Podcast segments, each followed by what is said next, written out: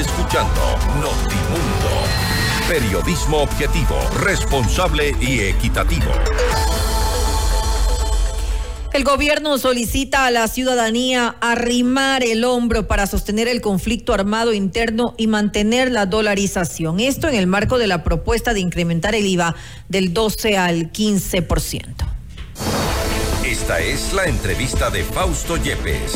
Hoy con a esta hora nos contactamos con el economista Jaime Carrera, director del Observatorio de la Política Fiscal, para hablar sobre las propuestas del gobierno. La principal y la que ha generado el debate durante estos últimos días, el incremento del IVA del 12 al 15%. ¿Es la solución?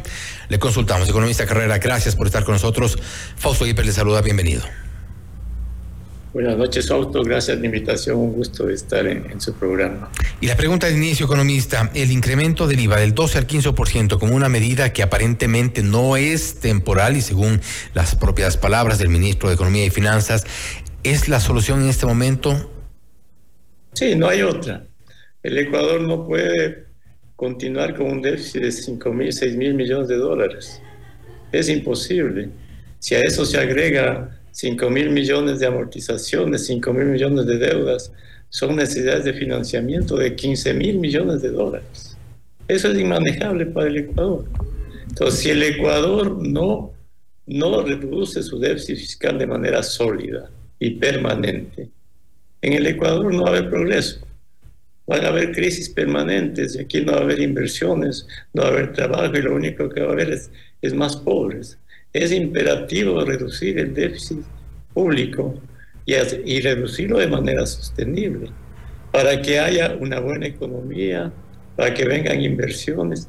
Sin cuentas públicas sólidas y una economía sólida, el Ecuador no va a poder enfrentar la inseguridad, ni el desempleo, ni la pobreza. En la entrevista que usted eh, que pasaron hace un momento, se decía de la dolarización. Hay dos pilares que en este momento están sosteniendo la economía y cierta estabilidad. La dolarización y el sistema financiero sólido. Imagine usted, Fausto, si en estas condiciones de precariedad del país en todos los ámbitos no existiese la dolarización. Bueno, sería el caos total del país, sería la destrucción. Entonces es necesario para preservar la dolarización y el sistema financiero sólido que no sea contaminado. Incrementar el IVA, reducir el déficit y tener cuentas públicas sólidas. Ahora no es posible. Ahora, economista, este, esta medida no podría, como se ha sugerido desde varios sectores, ser temporal únicamente por esta emergencia, una medida eh, de alguna forma, porque al menos eso nos han anunciado. Nos han dicho que esto tiene que ver con, con la necesidad de recursos para enfrentar este conflicto armado interno. Por otro lado, también hemos escuchado, la, eh, eh, hemos escuchado declaraciones del ministro de Economía y Finanzas en el sentido de que nos da a pensar que esto será utilizado para cubrir algunos eh, huecos que tiene de momento el, el, Estado. Es que cualquier medida de carácter temporal o cualquier atajo que quiera implementarse para salir de la coyuntura, lo que hace es profundizar los problemas del, del, futuro y el costo de enfrentarlos en el futuro va a ser mucho más oneroso para la sociedad. El pago de sueldos no es temporal, el pago de los bonos de los pobres no es temporal. Los gastos contra la inseguridad y el, narcoterrorismo no son temporales. Las asignaciones a la seguridad social por el 40% de pensiones no son temporales. Las asignaciones a los municipios no son temporales. el pago de los intereses y amortizaciones de la deuda pública no son temporales. Y para esos requerimientos permanentes y obligatorios faltan más de 5 mil millones de dólares. El Ecuador de una vez por todas tiene que enfrentar el tema fiscal con responsabilidad, Si no, el Ecuador va a tener otra crisis como la del 99.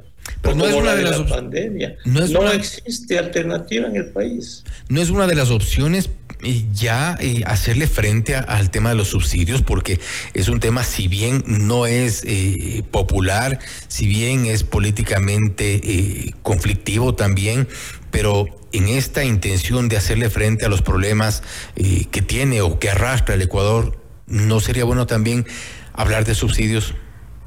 Pero esa es una medida adicional. Hagamos números. Si el déficit fiscal es de 5.500 millones de dólares y aumentar el IVA en tres puntos rinde 1.300, el déficit se reduciría a 4.000 a 4.500, a, a, cerca de 4.000 millones de dólares. Sí, todavía es un déficit elevadísimo. Si al reducir los subsidios y focalizarlos, se obtienen mil millones de dólares. El subsidio sería, el déficit sería de tres mil millones, más cinco mil de amortizaciones, de cinco mil de deudas a todo el mundo, a municipios, a proveedores. Son necesidades de financiamiento superiores a los 10 mil millones de dólares. Eso le da la medida de la gravedad de la crisis fiscal y de la urgencia de generar ingresos, pero reducir el déficit aumentando el IVA y además reduciendo los socios combustibles. Es imperativo y con el cuidado de no encontrar atajos para contaminar el sistema financiero, porque se está pensando de grabar utilidades en el sistema financiero. Es debilitarlo, ¿no? El sistema financiero tiene que ser sólido para mantener la dolarización y una buena economía pero siempre, qué pasa con el sistema financiero. Pero economista siempre... Debe grabar las utilidades. Siempre apuntar hacia quienes están, eh, digamos... Financiero, se pretende grabarlos con el ISD en el pago de intereses y amortización. Los depósitos del exterior en el sistema financiero que rinden utilidades se los pretende grabar o ya se los grabó con la ley, con el impuesto a la salida de divisas. El sistema financiero no se lo puede restar en liquidez. ¿Qué va a pasar, Fausto? Si uno de los bancos no puede enfrentar sus problemas de liquidez. Y algo que, que puede ser un cisne negro, pero que podría ocurrir. Si un banco entra en problemas, ¿y qué pasa ante la sensibilidad de la sociedad en este momento? ¿Sí? Hay una corrida de depósitos. Se acabó la dolarización. ¿Qué pasa si, si no se arreglan las cuentas públicas? Y en el futuro se tiene que hacer mucho más de lo que se hizo hace dos meses para pagar sueldos de noviembre y diciembre. Echar mano de todo, pero ya no hay de dónde. Pero la preocupación, la preocupación se centra en que se está echando y se pretenda se pretenda acudir más al sistema financiero y se pretenda una moneda Economista. Para cubrir los gastos. Se acaba la dolarización. No sé si me escucha, economista, ahí. ¿Me, escucha? Sí, sí, le escucho, Perfecto. Sí. la preocupación se centra un poco en, el sentido de que siempre se echa mano y termina la clase media pagando este tipo de, de, falta de recursos por parte del Estado. Y en este caso, el incremento del IVA del 12 al 15%, quien va a pagar es son necesariamente los consumidores, la clase media, es a la que se le va a cargar nuevamente este, este peso. Bueno, ¿quién tiene que pagar el costo? Todos. Los 5 millones de pobres, no. Las empresas de este rato, el adelanto del impuesto a la renta les significa ingentes cantidades de dinero a la banca, a todos. Es un aporte al Estado. La banca ya está comprando bonos. las empresas ya han aportado, van a aportar en este año con adelanto de los impuestos, que significa menos liquidez para las empresas. Ya se grabó en su momento el impuesto al patrimonio. Entonces, ¿quién, quién, tiene, que, quién tiene que aportar más para, para enfrentar esta crisis severa? Y en el caso del IVA, no es cierto, no es cierto que es tan regresivo el IVA.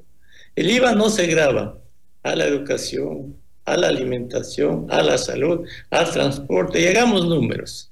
Si una persona X compra algo en 200 dólares, grabado con el IVA, Actualmente paga con el 12% 224 dólares.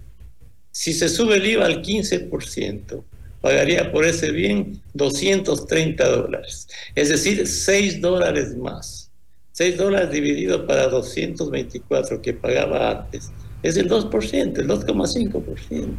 Eso para, para las personas que pueden comprar o van a gastar eh, en ese tipo de bienes. Entonces, hay que ver las cosas con absoluta objetividad. Pero no, Fausto, no hay alternativa.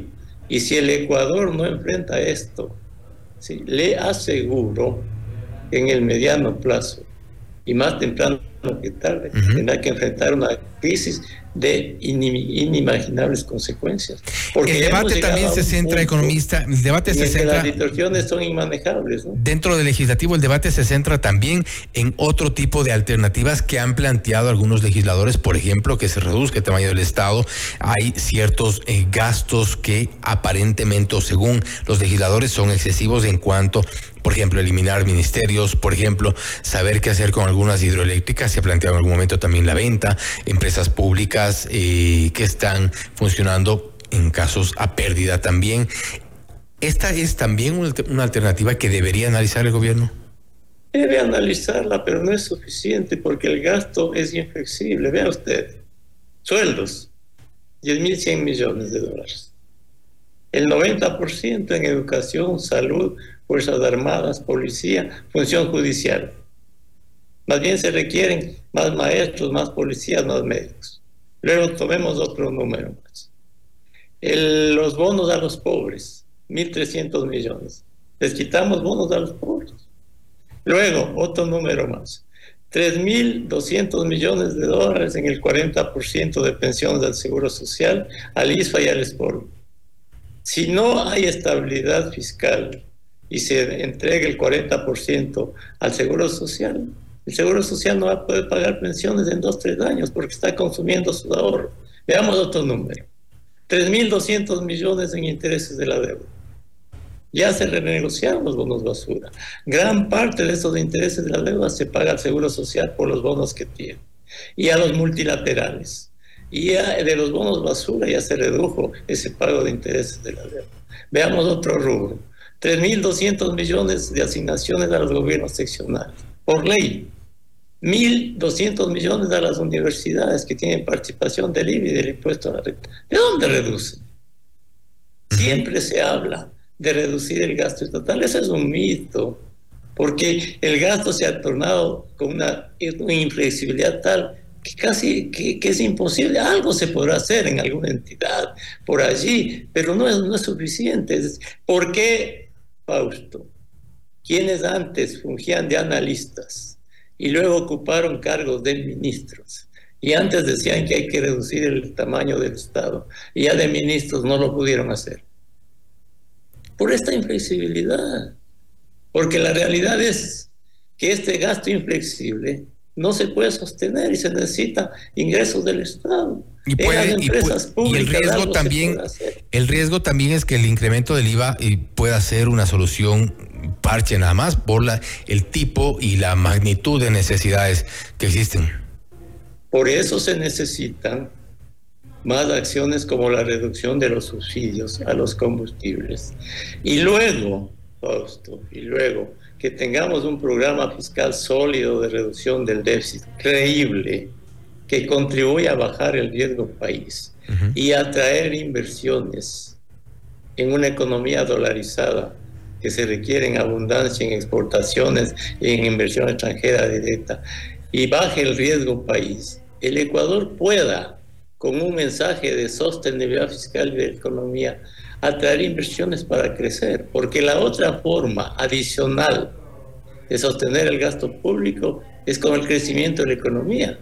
Es decir, reducir el déficit de manera sostenida y al mismo tiempo generar las condiciones para que la economía crezca. En un estado de conflicto interno bastante complicado que crezca la economía, las circunstancias sin duda son eh, difíciles. Eh, economista Carrera, y de paso le agradecemos mucho por haber estado con nosotros. Estaremos igual pendientes en caso de otras nuevas medidas que pueda implementar el gobierno. Nuevamente, gracias, economista.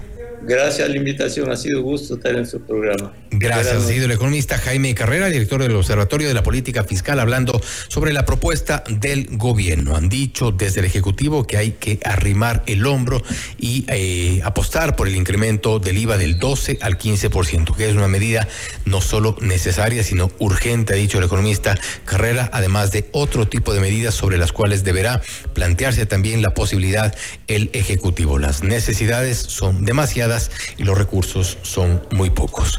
Esto es Notimundo Estelar, siempre bien informados. Usted está escuchando Notimundo. Periodismo objetivo, responsable y equitativo.